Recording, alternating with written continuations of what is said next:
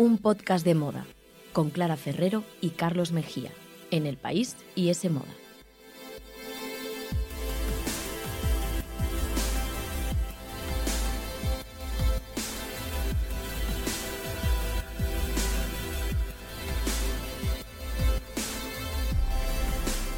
Hola, ¿qué tal? Bienvenidos a un podcast de moda. El podcast que escuchas mientras haces cosas importantes o no, tú sabrás, aquí te queremos igual. Nos podéis escuchar, ya lo sabéis, en iTunes, Google Podcast, la web de Semoda y también en los podcasts del país. Y podéis seguirnos en Instagram, arroba un podcast de moda.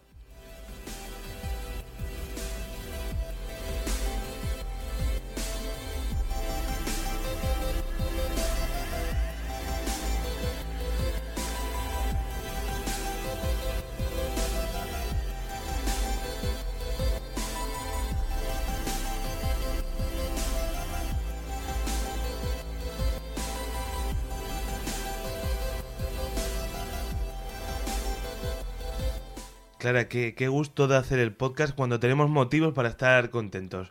Me han encantado los Goya. ¿Qué, qué debía hacer? Nada, spoilers. Me, ha- me han gustado mucho la gala. Bueno, empezamos fuerte el programa, pero yo tengo que decir que a mí también, no sé si porque las expectativas también estaban un poco bajas, porque Sí. bueno, esperábamos una gala y una alfombra roja pues casi inexistentes, ¿no? Porque de hecho decían al principio que no iba a haber alfombra roja y demás, y al final, bueno, yo creo que hemos salido bastante airosos de todo esto. La academia ha tirado de sus grandes nombres un poco, ¿no? Pues para tenernos ahí enganchados. Pues sin duda. Y aquí estamos, los de siempre, para repasar con vosotros lo mejor de la 35 edición de los premios Goya que se celebraron en Málaga por segundo año consecutivo y que alzó pues aquí a las niñas eh, de Pilar Palomero como, como se esperaba, pues como gran triunfadora. Pero antes, y como ya es costumbre en este podcast, aquí va primero la moda. Tocan los estilismos, así que Clara, todo tuyo, cuéntanos qué es lo más reseñable de la Pues- alfombra roja. Pues te digo una cosa, te voy a decir yo también una cosa. Eh, creo que podemos decir que hemos superado Hollywood por una vez en nuestra vida. Madre mía, qué fuerte hemos empezado hoy. Sí, ahora ya va a ir todo bajando, porque ya vamos a empezar, bueno, esto no nos gustó, Falta lo el otro himno, tal. tendría que sonar el himno de fondo. Qué bien, cómo nos gusta. No, no, pero la verdad es que, no sé, eh, después de ver el otro día los Globos de Oro, yo tengo la sensación de que lo hemos hecho mejor, porque al final ha habido una alfombra roja bastante decente, ¿no? Eran solo de los entregadores, pero en un primer momento se dijo que no iba a haber, pues como un poco por respeto a la pandemia y a la situación, cosa que tampoco entiendo, porque, oye, si Claro, estás... Si la haces, la haces. Claro, si haces la gala, la alfombra roja es una cosa muy importante porque además mueve mucho dinero tanto para las marcas como para los actores, que Para también in- se generan muchos contratos Para la, in- publicitarios. la industria de la moda española es fundamental. Total, eh, da mucha visibilidad, entonces yo lo veo muy importante y bueno, me alegro que al final hubiera esa alfombra roja, aunque fuese, eh, pues como te decía, ¿no? De los entregadores, que son los que estuvieron en Málaga, y el resto, pues fue una cosa telemática, que ahí sí que se pareció más a los Globos de Oro, pero bueno, incluso los que posaron desde casa se molestaron muchos de ellos en hacerse fotos profesionales que enviaron a los medios. Y oye, pues nos pudimos hacer una idea de cómo iban vestidos más allá de ver luego el recuadrito este que sale en Zoom. Así que bueno, bueno, y otra cosa también importante es que no faltó Penélope Cruz, que siempre da un punto a las alfombras Juego, rojas. Sí, un punto mediático. A mí me Claro. pareció, tengo que decir, una muy buena retransmisión televisiva de la alfombra roja. Vamos, como dicen, mucho mejor que la de los Globos ¿Ves? de Oro, que me dejó súper frío y fue como una charla de Zoom de presentadores extraños muy rara. Sí, sí, sí, sí. Y como decías un poco, la academia llevó a Málaga sus grandes estrellas eh, para entregar los premios. La alfombra roja, pues es que eh, ap- solo aparecían grandes nombres. Eh, por ejemplo, eh, Ángela Molina, por supuesto, Marisa Paredes, eh, José Coronado y los que vamos a comentar luego. Amenábar, Almodóvar, caras muy conocidas. Bayona. Yo creo que necesitaban más que nunca tener a la gente enganchada. No sé cómo habrán sido las audiencias, pero vamos, por Star Power, como dice, no, no va a ser. No, no, total. Y luego, pues como resumen así de la alfombra roja, yo te diría que hubo un poco dos bandos, ¿no? El de los entregadores, que quisieron ir un poquito más discretos para dejar el protagonismo a los nominados que estaban en sus casas. Sí. Era como, oye, ya que están en casa, pues nosotros vamos a ir un poco más, eh, no sé, arriesgando menos quizá, que fue algo que además dijo Bel Encuesta, que ella había elegido un Carolina Herrera negro, eh, pues eso, muy discreto, ¿no? Y decía que había sido ese el motivo, yo creo que fue algo que pasó a mucha más gente, porque el negro sin duda fue el color de la noche. O sea, vimos, por ejemplo, a Marta Nieto, que estaba muy guapa, de Alberta Ferretti. Guapísima. Muy, muy, muy guapa, sí. Paz Vega de George Obeika, que también era un vestido negro. El Loewe de Nanya Ninri. El pronovias de la presentadora, María Casado, y, y bueno, y muchísimos más ejemplos, o yo que sé, incluso el Armani con el que Ángela Molina recogía el, el Goya de Honor, ¿no? Sí, sí, tienes razón que en la Fórmula Roja vimos mucho negro, Sí. pero no sé si estás de acuerdo, eh, en los invitados, en los nominados eh, desde su casa, ellos no, eh, ahí había bastante... Total. Era más multicolor, ¿no? Aquí hubo mucho más riesgo, mucha más alegría y bueno, vimos cosas incluso extravagantes, ¿no? Como por ejemplo, bueno, pues Milena, mm, Milena Smith, Milena Smith, no me salía el apellido, que iba con un vestido de Givenchy y después se puso unos tatuajes por la cara, que además es muy curioso porque es una marca española que se llama Mentirijilla Tattoo. así, pues, era como una especie de tribal, ¿no? Sí, sí, sí. Pues es una marca, como te decía, que se encarga de hacer tatuajes para cines, televisión y todo esto, o sea, para películas. Cuando los actores llevan un tatuaje que obviamente no tienen, pues esta es una de las marcas que los hace. Y entonces, bueno, vimos un poquito de riesgo. Luego, pues Juana Costa estaba también muy guapa enseñando el abdomen, porque puede, claro que puede, claro de que Miu puede. Miu. ¿Quién más? ¿Quién más? Natalia de Molina, que también enseñó, llevaba como una especie de sujetador así brillante con un traje de Juan Carlos Pajares. Y, por ejemplo, también Verónica Echegui, me Ay. gustó, eh, muy guapa, de Paco pe- Rabán. Qué pena que no se lo llevara. No, no se lo llevó, pero estaba muy guapa. Y también llevaba como una abertura en el abdomen. O sea que ahí sí que hubo un poquito más de riesgo, de brillos, de maquillajes especiales. ¿Sabes? Pues Eh, oye, ya, ya has repasado media alfombra roja en un minuto, pero claro, como siempre te pregunto también, ¿tenemos a- alguna favorita? Y sobre todo, abramos el, el melón de Penélope Cruz. ¿Qué te pareció esta vez? Que aquí estos últimos años en el podcast no hemos sido muy fan No, no precisamente de sus estilismos. ¿Qué tal este año nuestra amiga de Alcobendas? Pues mira, a mí quizás de las veces que más me ha gustado, de las apariciones así más a recientes. mí también. A ver, se puso un palabra de honor de Chanel, o sea, lo de siempre, Sí. no innovó nada, porque es que no hay nada más que le guste que un palabra de honor y, y tal. Y también negro, el color de la noche, como decíamos. Pero a pesar de que no hubo riesgo ninguno, la vi guapa, eh, la prefiero cuando se pone demasiado encaje, brillo y cosa como muy exagerada, no sé, Mm. la vi... La vi favorecida y bueno, que, eso, que salió además al principio de la gala ya como que nos dio ahí esa luz que tiene ella, ¿no?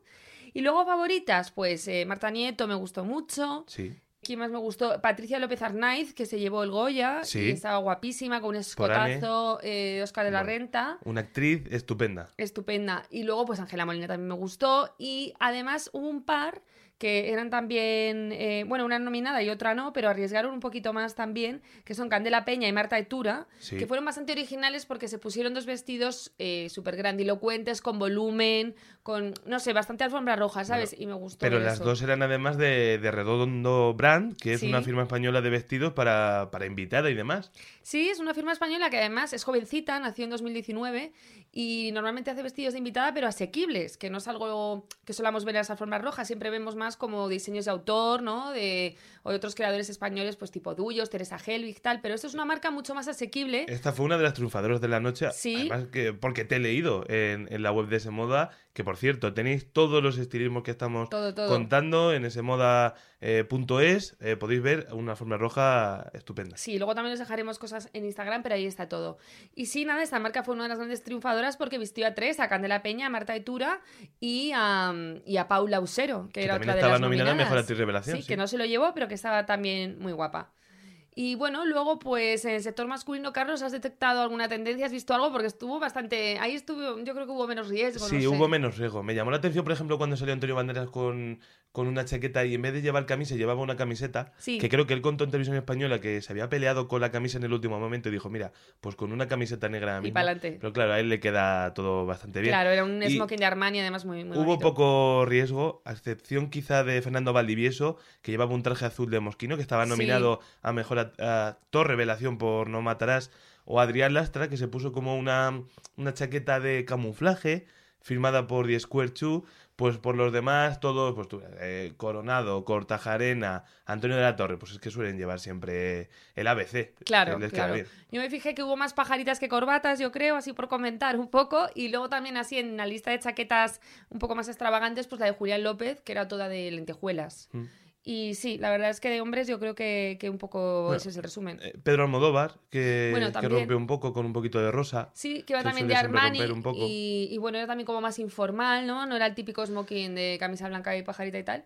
Y sí, la verdad que me Yo, gustó. yo lo que te tengo que decir, Clara, es que me da mucha rabia, y yo no sé si lo he repetido aquí más veces, pero creo que Seguro. es un buen momento para volver al tema. Es que me da mucha rabia cuando eh, cortan eh, la alfombra roja, que Ya. empieza a las 8 menos cuarto en televisión española, y oye, estás una hora, hora y pico ya viendo y estás mm, calentito ya, te apetece que empiece la gala y luego te cortan a las 9 de la noche para meterte una hora de telediario que te corta el rollo total. Sí, es que Y eso no cambiamos. No entiendo por qué eh, la gala no empieza a las 9, por ejemplo, como cuando hay un partido de Champions, que no hay telediario, hay un telediario de 15 minutos con las noticias más importantes, aquí me meten pues una chapa, que es verdad que se habla mucho de cine, pero es que luego mm, me tuve que ver, eh, cuando yo quería ver ya pues a Pedro Almodóvar, pues me tuve que ver el resumen del Elche-Sevilla, que por cierto ganó el Elche 2-1.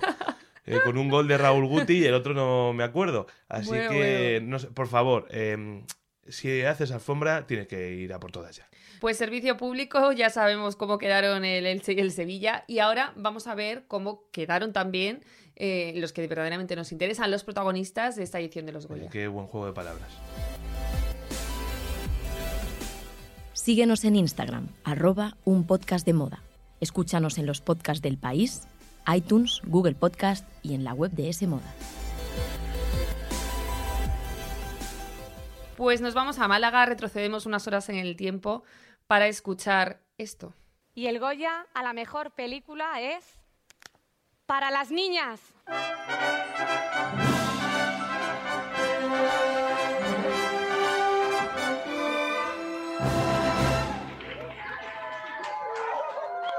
Pues ahí, ahí estaba, ¿no? La alegría, un, un premio a mejor película distinto, pero ahí estaba la alegría telemática. Sí, porque claro, este año pocos aplausos del patio de butacas porque no había básicamente. Eso sí que hizo la gala un poquito más fría. Ahí pero estaba bueno, la alegría ahí del, estaba. del equipo de las niñas, gran triunfadora, era la gran favorita y bueno, pues lo corroboró con cuatro estatuillas y entre ellas eh, la de mejor película. Eh, La verdad es que la película de Pilar Palomero ha ido ganando todo lo que se le ha puesto en el camino y ha repetido en los Goya. Claro, a mí me parece súper merecido, me parece que es una película estupenda, que tiene un acercamiento a la entrada eh, en la adolescencia, eh, pues mirando a un grupo de, de niñas, como dice su título, en la España de 1992, muy acertado. Y oye, pues la ópera prima de Pilar Palomero ha salido muy bien y es que fue la noche de las óperas primas, ha- han tenido bastante éxito. A mí la verdad es que Las Niñas ya lo hemos dicho aquí más de una vez, os la recomendamos, es una película muy bonita, la verdad, yo creo que, que sí, que esa es una palabra que podemos utilizar y la verdad es que me alegro mucho de eso, de que además una directora eh, mujer, ¿no? Haya, se haya hecho con tantos premios en, en la noche del cine. Y luego, otro de los ganadores, vamos a repasar rápidamente, pues hay que nombrar a Mario Casas, nombre Sí. propio que por fin tiene su Goya al mejor actor. Y oye, tenía una alegría genuina Bueno. en su casa con toda su familia, que yo también me alegro por él. Fue bonito, ¿eh? Me, me llama la atención, ¿sabes qué? Que, que incluso los actores más jóvenes que podría- podrían estar un poco más desligados eh, con los Goya, ¿no? Que bueno, que es un actor de éxito, guapo, eh, que lleva años ya triunfando. Y luego la alegría que les hace ser reconocidos por sus compañeros Hombre. y tener ese, ¿no? ese respeto de la industria que él decía que, que siempre buscaba. Y oye, Sí. ya lo tiene por No Matarás de, de David Victory. Yo creo que ha sido un actor que además le ha costado un poco, porque al principio tenía siempre como esos papeles de guapo, parece que no se le valoraba lo suficiente y tal, ¿no? Y por fin, bueno, pues ha tenido ese reconocimiento de la academia. Y también ha tenido el reconocimiento de la academia Salvador Calvo a mejor director por Adu, ¿no, Carlos? que se también ha sido una de las películas. cuatro premios, Aquelarre cinco, sobre todo técnicos, y luego hay otra película que también me gustaría destacar que es Anne, que bueno, que tuvo a sus dos actrices protagonistas premiadas, Patricia López Arnaiz, mejor actriz, ya lo hemos comentado antes, y Johnny Pure, mejor actriz revelación, y la verdad que es una película que si podéis verla, echarle un vistazo porque es muy muy interesante, habla sobre pues el hermetismo existente en, en la relación entre una madre y una hija en, en Vitoria, en la Vitoria del año 2009, y tiene como trasfondo pues todas las heridas del terrorismo vasco, eh, muy recomendable. Así que, oye, Anne, sobre todo las niñas, por supuesto, grandes triunfadoras. Y en cuanto a la ceremonia, Carlos, ¿qué te pareció? ¿Opiniones, quejas? Porque siempre los Goya a veces hemos sido un poco críticos aquí, ¿no? Con Sí. ceremonias muy largas, esos monólogos que no siempre entran muy bien. ¿Cómo ha ido este año? Pues nada, como te decía al principio, me ha encantado. Me ha parecido una gala muy rápida, sobre todo, muy oportuna. Lo bueno y breve dos Eso te veces gusta a ti, bueno. sí, sí. La gala presentada por Antonio Banderas y por María Casado. Y bueno, hay que decir que, por supuesto, Bandera fue el gran protagonista. Voy a hablar un poco más de él porque las apariciones de Casado fueron Contadas, anecdóticas sí. y contadas. Y eh, bueno, el actor malagueño pues hizo gala de sus tablas literal y figuradamente además porque las tablas del teatro eran suyas, Claro. el teatro Sojo de Málaga es suyo y bueno, es que parecía que llevaba toda una vida presentando ceremonias, eh, no le pesaba un silencio, estaba magnético, atractivo, esa voz que pone él cuando quiere que contar que está leyendo el CUE, pero él parece que se le está Claro, es que ocurriendo. es un actor, al final Sí, eso sí. se nota. Nos lo creemos es- total. Es un gran cuentacuentos, pone esa voz de narrador de anuncio de perfumes que, que le va genial. Y bueno, se acordó primero de, de lo que denominó como la familia del cine, de los nominados, que aparecieron en cientos de, de pequeñas pantallas eh, tras él en un despliegue de Zoom, vamos, que haría, emocionaría a los, a los fundadores de Hombre. Zoom, supongo. Y bueno, sobre todo los Goyas de este año fueron una reivindicación del cine, pues como, como cura, ¿no? Como tratamiento curativo en estos tiempos malos. Y, y la verdad que se ha demostrado. Yo creo que todos este año hemos tirado de alguna película, de alguna serie, para salvarnos un poco la vida. De por alguna o de muchas. Y de hecho, bueno, fue muy bonito ver también a esta enfermera, ¿no? A esta sanitaria que entregó Sí. el Goya Mejor Película, que la escuchábamos ahí, eh, Ana María Ruiz. Sí, el coronavirus estuvo muy, muy presente desde el principio hasta el final de la gala y con Ana María Ruiz dando el premio a la mejor película, pues, pues claro que, que se nota. Bueno, y Banderas, eh, volviendo un poco a él, por lo que has dicho, aprueba, ¿no? Mm, Yo creo que te gustó bastante como conductor de la gala. A mí me gustó, tuvo un tono muy solemne, muy íntimo, eh, era casi un monólogo, como hemos dicho, teatral, eh, nada de fanfarrias, y bueno, pues en el que reflexionó sobre el impacto de, que ha tenido la pandemia en las artes y sobre cómo pues, los artistas pueden aprovechar eh, lo que están viviendo para poder contarlo, ¿no? Para, dejar, para dejar, dejarlo inmortalizado para las próximas generaciones. Me llamó la atención que pidió un minuto de silencio eh, sepulcral, que bueno, no estamos acostumbrados, ¿no? Sobre todo nada más empezar, porque yo me lo imaginaba como luego más adelante o con el In Memoria en Italia, Sí. como entrar en esa parte más solemne, como dices tú, y un poco más eh, sentimental y tal, pero empezamos fuerte la gala. Sí, como si fuera un ya- partido de fútbol. Sí. Pidió un minuto de silencio que fue un momento impactante y nada, pues mm, nada de fantasías ni historias. Él parecía un poco. Me recordaba a Jesús Quintero en El Loco de la Colina con esos silencios. Y fue una gala muy personal. Yo creo que él sabía que era su gala, la hizo totalmente a su manera y, y no hubo espacios ni para chistes ni para chascarrillos, muy diferente a lo que vimos en Los Feroz o en los Globos de Oro, pero claro, luego empieza la gala y dice, bueno, yo ya he hecho mi monólogo inicial, venga, eh, Almodóvar, Penélope, Bayona, Amenábar, Pápega, pues mm, es en plan, venías a por estrellas, aquí tienes unas cuantas. Claro, que es Sí. un- una gran declaración de poder. Total, yo también creo que sí que faltó un poco de humor, porque a ratos era todo demasiado un poco tristón, ¿no? Sí. Pero también te digo que a veces se agradece, porque sobre todo en un patio de butacas vacío, es difícil luego contar los chistes y que Claro, la cosa salga adelante. No tienes feedback, no, ti- no recibes ningún input. Mira, dos palabras, Claro. de- dos anglicismos me han salido que... Claro, no, pero es verdad, estaban ahí, mm, bueno, pues yo creo que están los presentadores un poco sin guía cuando no tienen esa respuesta del público y eso se nos lo ahorramos en esta gala, no sé qué opinas. Sí, y además lo que comentas, se le notó Almodóvar, por ejemplo, que fue el primero que le tocó repartir premio y fue un poco raro, ¿no? Porque no sabía cuándo le tocaba hablar bien, porque no tenía Claro, los aplausos del público, eh, pero bueno, se arregló. Hubo mucha espontaneidad de- por parte de los premiados, por supuesto, porque estaban en su casa. Eh, no se enrollaron demasiado, que yo pensaba, digo, madre mía, ahora esto es para ponerle la música Claro, en en su casa casa. como- Pues la verdad que lo hicieron muy bien y pues eso, con una alegría tremenda con su familia, con sus parejas. Se vieron también muchas parejas homosexuales, que es muy importante. Y fue una gala más rápida de lo normal. Porque, por, por ejemplo, no teníamos que comernos ese paseillo de los ganadores hasta el escenario, que es que ya dices, madre mía, que se ponen a hablar a Carlos del Amor mientras bajan por las escaleras y nos perdemos ahí un minuto. Es que Pues- a ti esas pérdidas de tiempo te ponen muy nervioso. Yo No. creo que este año has estado más tranquilo viendo la gala. Es que una más- gala de premios no es lo mismo que un programa de televisión. Y esta vez ha sido un programa de televisión y tiene ma- un ritmo más, Más dinámico. y es que en la primera media hora se habían quitado ya, no sé, 10 o 12 premios. O sea, fue lo visto y no visto. Oye, y le dio ritmo.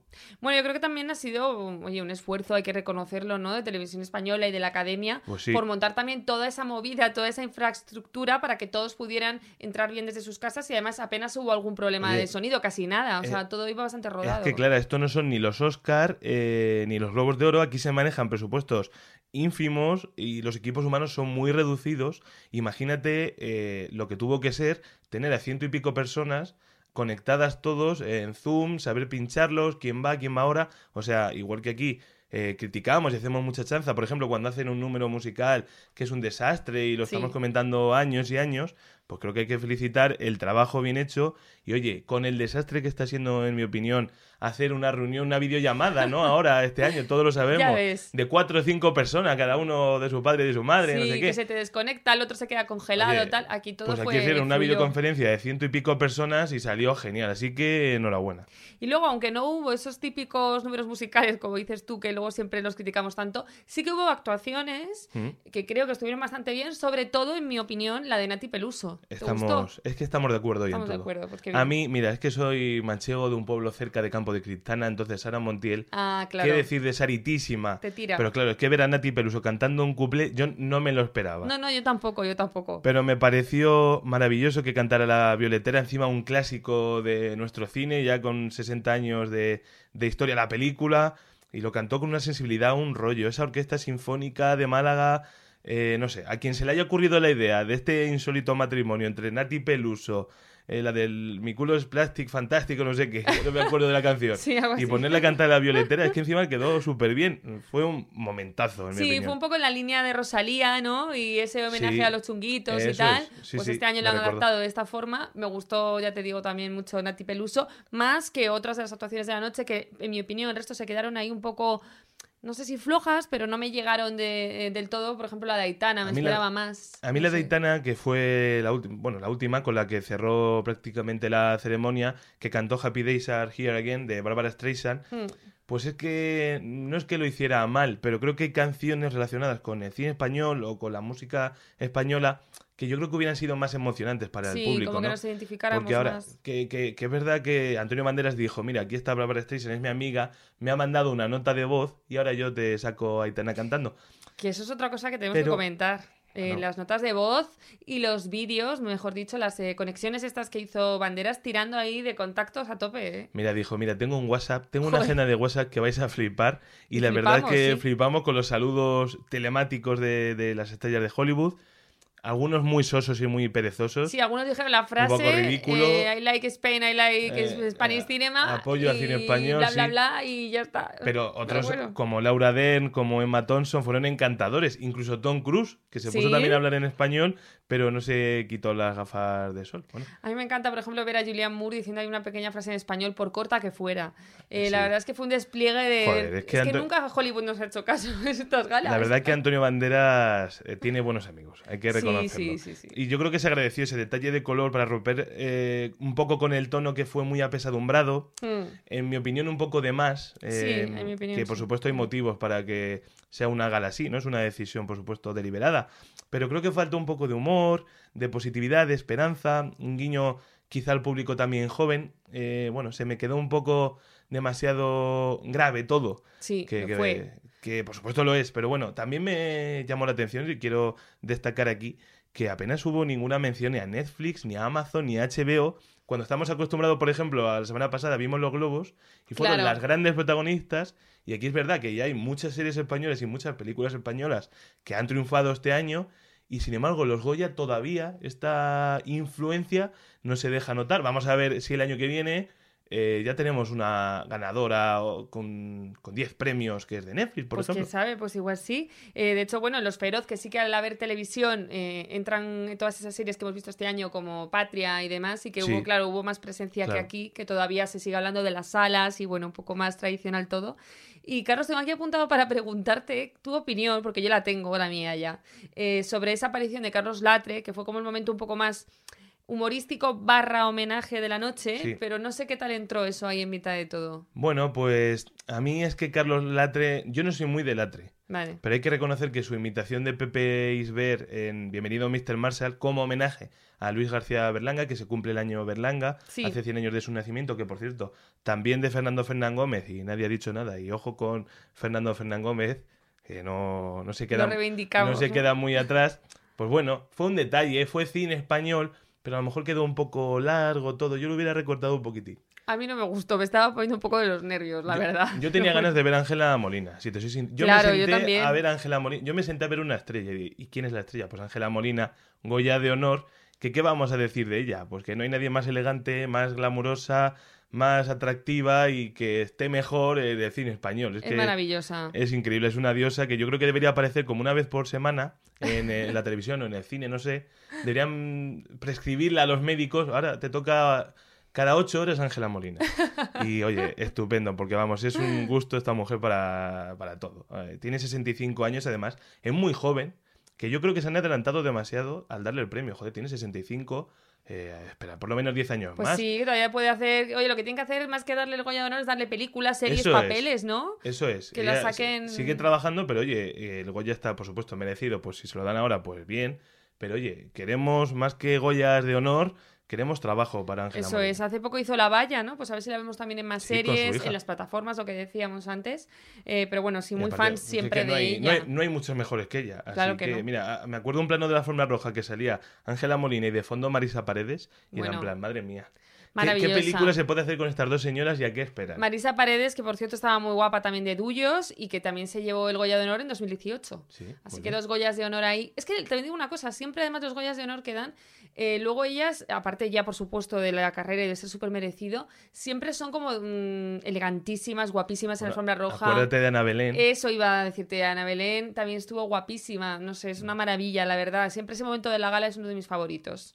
Y nada, pues hasta aquí. eh, este es mi Pues repaso. Yo creo que, bueno, que la nota es un sobresaliente. Yo creo que la verdad, mm, Guau. pocas cosas se pueden mejorar. Y yo sé que es imposible lo que voy a decir. Y que los nominados se merecen el aplauso de, de un patio de butacas que, vamos, que esté a reventar, porque es un minuto de gloria, porque no es su merecida exposición pública, Claro. su foco eh, que desde casa pues no se tiene por mucha alegría que tengan el estar acompañados de sus amigos, que luego les cogen y ya se ponen a gritar y a saltar y todo. Pero yo creo que este año se ha hecho de la necesidad virtud y ha sido una gala muy rápida. A las doce y media estábamos fuera. Es que yo, me acuerdo de otros años, por ejemplo, de Dani Rovira, que era a la una y media y ponía a cantar a, a Sí. Daniel Poveda, se llama, ¿no? A Daniel Poveda le ponía a cantar dos canciones. Y acabamos a las dos de la mañana. Y, Sí, yo creo que se agradece un poquito más de agilidad, eh, sobre todo los premios técnicos y tal, que a la gente no le interesa tanto, pero que por supuesto son súper importantes, pero hay que darlos así con más dinamismo, como se hizo, por Sí, ejemplo, pues en sacar esta en vez de a, pues eso, a cinco presentadores al mismo tiempo Claro, y así no tienes que estar más- introduciendo a cada uno. Así que ya te digo, lo bueno es y breve dos veces bueno, repito mi máxima, y en los Goya igual, se agradece mucho, así que gran trabajo. Y que los Oscar que aprendan que a ver qué tal, a ver si mejoran el nivel. Bueno, como ha estado medio Hollywood aquí, por aquí, bueno, hablando Saludando, y interrumpiendo, sí. sí. bueno, interrumpiendo, no, mejor dicho, aportando cosas a la gala, pues igual, oye, por una vez en la vida nos han visto y dicen, venga, vamos a, vamos a tomar España como referencia. Así que a ver si los Oscar también se llevan un sobresaliente como le acabas de poner a los Goya, que me has dejado loca, Que Carlos. los Oscar copien a los Goya y que los podcasts de moda de Estados Unidos copien este podcast. que el nivel está muy alto. Con esto yo bueno, creo que lo pues con esto sí, vamos a dejarlo ya, ya hay que retirarse a descansar. Así que nada, gracias por escucharnos eh, una vez más. Hasta luego.